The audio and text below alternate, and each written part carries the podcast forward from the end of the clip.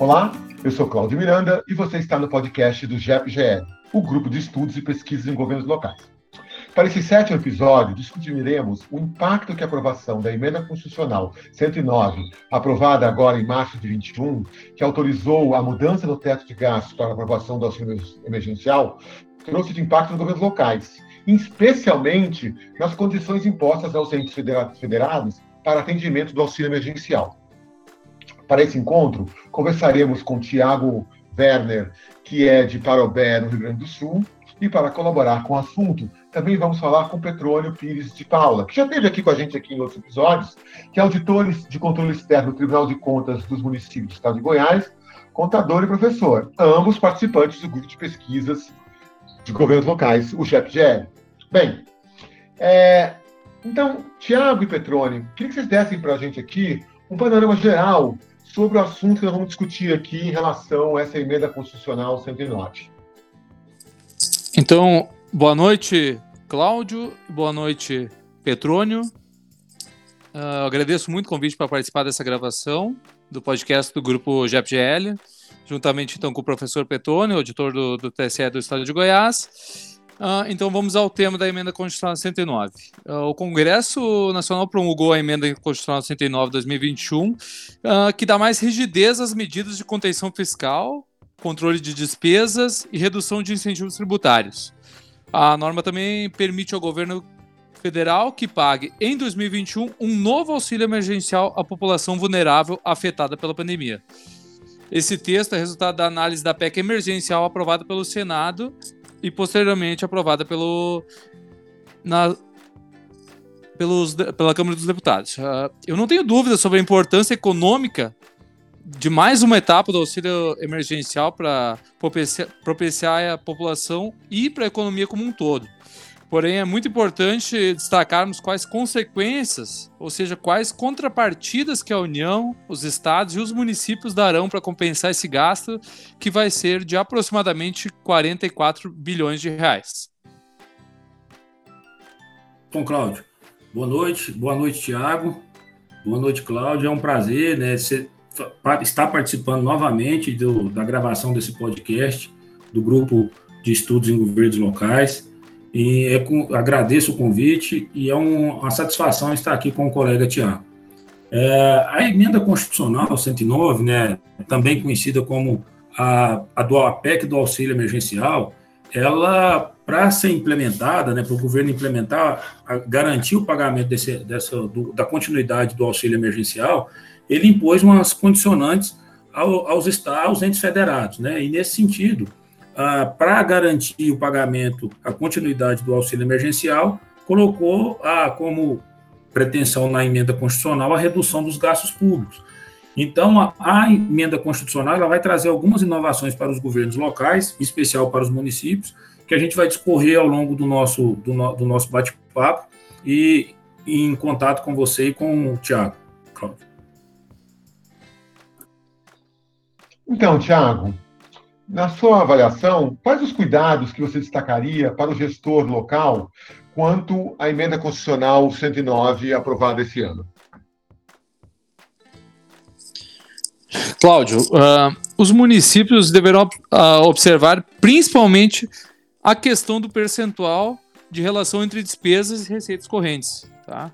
Uh, eu digo isso porque ao pesquisar, principalmente no site do Senado, a IF, que é uma instituição fiscal independente, uh, ele demonstrou em matéria que, por exemplo, três cidades maranhenses lideram a lista de municípios com mais de 100 mil habitantes com a pior relação entre receita e despesa.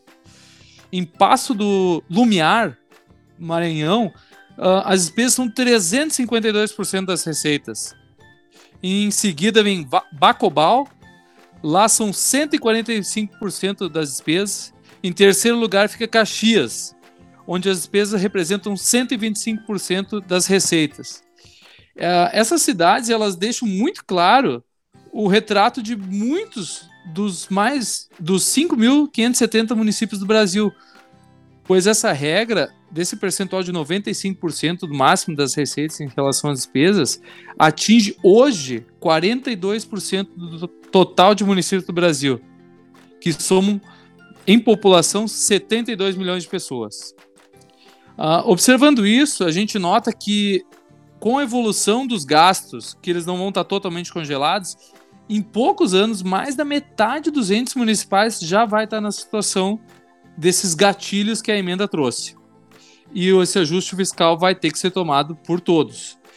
Eu destaco que os maiores cuidados em relação a qualquer tipo de ação que conceda reajuste, crie cargos, altere carreiras, contrate pessoal, realize concurso público, majore qualquer tipo de vantagem, principalmente aos servidores. Tudo isso deve ser um tema de grande cuidado aos gestores locais, quando tais ações acarretarem em qualquer forma de aumento de despesa depois dos gatilhos acionados. Tiago, esses números são bem preocupantes mesmo, alguns exemplos que você apresentou aqui de alguns municípios. Petrônio, o que você destacaria para o gestor local em relação às condicionantes da emenda constitucional 109? Bom, Cláudio e Tiago, como o, o Tiago acabou de falar, né, a maior preocupação que nós vimos aí são esses números discrepantes que nós temos em relação à execução da despesa com a arrecadação dos municípios. Né? Sabemos que alguns municípios, né, principalmente na região Nordeste, pode ser que tenha, venha a ter mais problemas em relação a essa execução, os números aí que o, que o nosso colega Tiago trouxe. Então, para garantir, como a gente falou anteriormente, para garantir a, a, continuidade desse auxílio emergencial, o governo foi lá e, e, introduziu algumas condicionantes, né, para que os governos locais é, façam esse controle das despesas, dos gastos públicos, tenham controle do teto de gasto público, para garantir uma economia e conseguir, aí, então, efetuar esse pagamento do auxílio emergencial. Aí, para isso, ele estabeleceu esses gatilhos, né? E, o que já foi até destacado pelo Tiago é o controle da despesa, né? Então, criou lá que se a despesa, né, ao, superar as receitas em 95%, já fica vedado automaticamente aos governos, né, tanto os governos estaduais e governos municipais, a vedação no tocante a reajuste de salários, criação de cargos, realização de concurso público, né, e, e, o mais importante, né, essa, os governos locais e o governo estadual já podem é, instituir esses gatilhos, já podem instituir essas vedações a partir do momento que essa despesa atingiu 85%. Ele já tem essa, essa opção de fazer essa, essas vedações e de fazer esses cortes, né, estabelecer esses cortes de gasto. Outro ponto que chama muita atenção dos governos é, principalmente municipal, no tocante à Câmara Municipal, é a questão do duodécimo, né? O duodécimo que é repassado ao Poder Legislativo pelo Poder Executivo, aquele saldo, aquela sobra que anteriormente poderia ser destinado a um fundo para melhoria da, da, da instituição, melhoria da, da estrutura física da Câmara Municipal, agora tem que ser devolvido ao Poder Executivo ou ser ser compensado no duodécimo do ano subsequente, ou seja, não existe mais é, valor de duodécimo transferido para fundo do Poder Legislativo. Então, isso acaba, né? Então, isso já impacta diretamente a questão do governo local. Outra, outra questão que impacta os governos é a questão da inclusão de aposentados e pensionistas no cálculo do gasto de pessoal. Porque hoje, né, a grande maioria do, do, dos estados, eles já estão próximo ao limite da lei de responsabilidade fiscal sem inclusão desses gastos com pensionistas e inativos. A partir do momento que esses gastos forem computados na despesa, no cálculo da despesa total de pessoal, alguns estados, alguns municípios poderão uh, ter uh, problemas em relação a esse limite da lei de responsabilidade fiscal. E aí também uma outra condicionante que, o, que a PEC permitiu né, aos governos é a questão do pagamento dos, dos precatórios. Né? Então, aqueles precatórios que venceriam agora, venceriam agora em 2021, é, poderão ser, né, esses próximos pagamentos de precatórios poderão ter o prazo estendido até 2029, até 31 de dezembro de 2029, para se organizar e fazer esse pagamento desses precatórios. Então, mas a, o que eu vejo é, de grande importância nesse momento, essas condicionantes e atenção para os chefes dos governos locais e estaduais, é a questão que é o seguinte, para poder ter a aprovação e a garantia do auxílio emergencial, continuidade desse auxílio emergencial, foram criadas a redução, é, a condicionante de redução de gastos por parte dos governos. E essa redução de gastos pode a, afetar diretamente né, a, a prestação de serviço é oferecida à sociedade, principalmente nesse momento de pandemia. Porque se você tem um corte de gasto e despesa, não pode contratar, não pode realizar concurso público, significa que você não pode incrementar pessoal na máquina pública. E aí, hoje, nesse momento, a gente precisa de pessoas né, para poder estar atendendo, principalmente nesse momento em que nós vivemos, Cláudio. Tiago, você tem mais alguma complementação a fazer à posição do Petrônio? Uh, sim, Cláudio. É complementar o que o professor Petrônio falou, né? Nós temos ali, uh, como ele falou, da, das, das parcelas do duodécimo, claro que nós ainda temos que ver, por exemplo, principalmente referente às câmaras municipais que não possuem orçamento próprio, ou seja, essa questão já nem vai contar. Eu imagino que essa questão do duodécimo e a inclusão dos aposentados e pensionistas pese muito mais para os estados, que têm uh, esses funcionários legislativos em muito maior número, muito maior peso, Tá? Uh, e eu gostaria de citar que, por enquanto, me preocupa essa lei, porque só depois que haver uma lei complementar dispondo sobre a sustentabilidade da dívida pública, eu imagino que ela tenha mais alguma eficácia sobre essa contrapartida dos 44 bilhões que vão ser gastos uh, dando esse auxílio. Porque a PEC, ela não traz, ao meu ver, sanções que coloquem o, o gestor muito a. Não, sei se é a perigo ou assim, ó, a pensar muito. Ela, ela veda algum, alguma operação de crédito com, com a União como, como garantidor, mas eu imagino que a lei complementar que for uh, normatizar, vamos dizer assim, essa PEC, vai ter que incluir algum tipo de sanção mais rigorosa. Porque a gente conhece a realidade, principalmente do, do, dos entes municipais, que se não haver sanção um pouco maior, pouquíssimos são os que pegam algum tipo de financiamento, empréstimo, eu temo muito que eles não cumpram a regra, então não exista contrapartida desse valor que vai ser pago para o auxílio emergencial. É isso, Cláudio. É, Tiago, é bem preocupante a situação e é o trabalho, inclusive, nosso, dos pesquisadores de FGL, fazer esse acompanhamento dos municípios, né? E, se for o caso, auxiliar as instituições que acompanham esses municípios. Mas então, Petrônio, qual é o impacto dessas condicionantes para o município, então? Bom, Cláudio, é, em síntese, né, essa emenda constitucional 109, ela foi para garantir a continuidade, a ideia dela é a PEC do auxílio emergencial. Porém, ela tem um potencial, né, a gente pode entender que essa PEC, essa emenda constitucional agora, 109, ela tem o potencial de congelar o salário dos servidores públicos, né, estaduais, federais, municipais, uh, e comparando com a, por até 15 anos, se, se a gente levar em consideração o prazo da emenda constitucional 95. E, e, boa parte desses salários que vão ser congelados né, é, está ligado aos servidores que hoje estão, tra estão trabalhando na linha de frente, ou seja, né, estão combatendo esse coronavírus, que é o motivo dessa PEC, que foi a, questão do auxílio emergencial. Então, o, hoje, nós entendemos, eu entendo, né, que o impacto no município em relação aos servidores poder, pode ser devastador, né, porque a gente não terá mais pessoas é, para agregar o quadro de pessoal, não vai ter a valorização desse, desse pessoal que, que está na linha de frente e também realizando os demais trabalhos, e isso pode afetar drasticamente a qualidade do serviço que é prestado a toda a sociedade. Né? E também até a qualidade em função da insuficiência de pessoal para poder garantir todo o serviço. Ah, então, para a gente verificar, a PEC, né, com esse tanto de condicionante que foi criada para os governos, ela tem um, um valor que, e o limite que foi autorizado agora para o auxílio emergencial, ele é menor do que o auxílio da primeira fase, né? E, e inclusive, e a fase que nós estamos passando pela doença é uma fase muito mais severa. Então, eu acredito que esse impacto na vida do, dos estados e dos municípios ele vai pesar bastante e vai prejudicar é, de sobremaneira a questão da qualidade do serviço público que é prestado à, à população.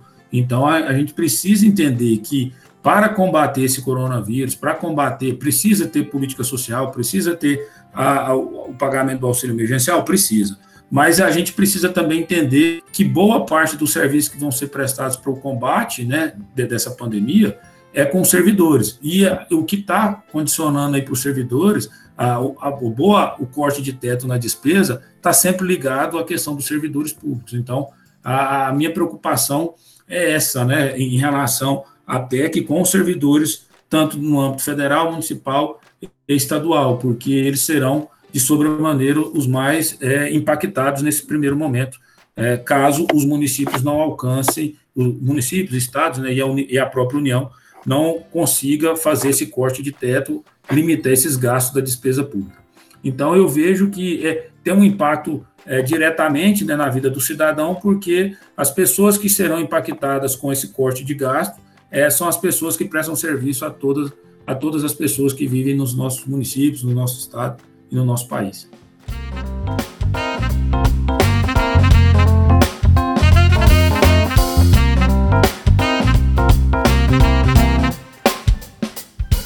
É, Petrônio, a área de saúde, principalmente nessa época de pandemia, ampliou muito os seus gastos, né? Então, é, inclusive de pessoal, né? Então, isso é, uma, é realmente uma grande preocupação dos municípios.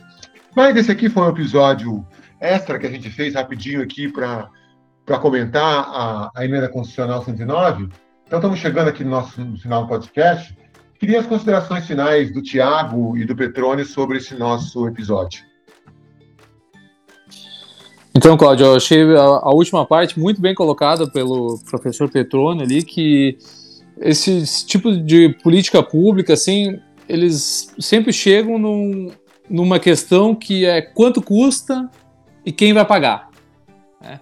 E nesse caso, quem vai pagar vão ser os servidores públicos, como bem colocado, disse, é, é muito difícil para quem, por exemplo, vai explicar para alguém da área da saúde, tá?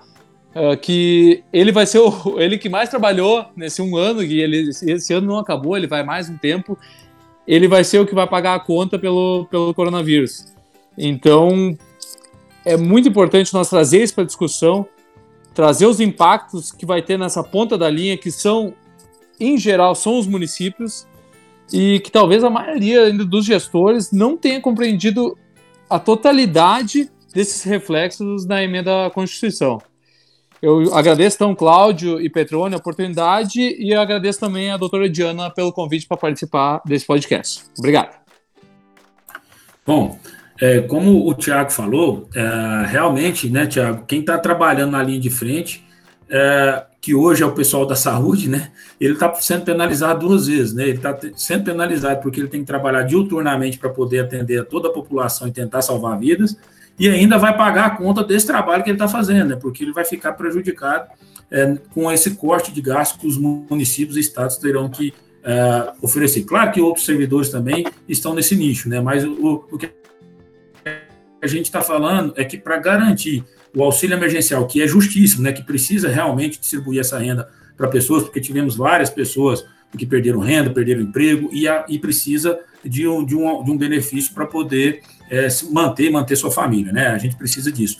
Porém, a, não acho que, que o mais adequado é penalizar o servidor. Principalmente os servidores são as pessoas que hoje estão combatendo essa, esse coronavírus, né? Está combatendo esse vírus.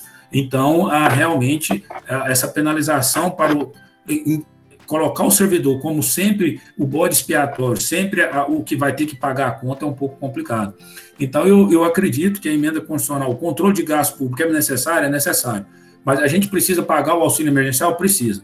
Mas a gente também pode encontrar soluções é, mais adequadas para poder fazer a garantia desse direito que pertence a todos nós brasileiros. Né? Então, a gente precisa fazer o pagamento do auxílio? Precisa, mas também precisamos encontrar soluções viáveis e que não seja aquela que só prejudique a, o serviço público, né, a realização e a prestação do serviço público. Porque a partir do momento que você é, veda né, a contratação de pessoal a, e o andamento da carreira, você também pode perder a capacidade de implementar novos serviços públicos numa prestação de serviço com maior qualidade. Então, as políticas públicas podem ser é, também é, impactadas diretamente com a falta de servidor público para poder realizá-las. Então, agradeço o Cláudio mais uma vez pela paciência, por estar conduzindo a gente aqui sempre na gravação desse podcast. Agradeço o Tiago pela, pela troca aqui de, de, de experiências, né, de, de informações. É um prazer sempre a gente, através desse podcast, a gente vai conhecendo pessoas de outros estados, de outros municípios e, vendo, e conhecendo a realidade de outras regiões.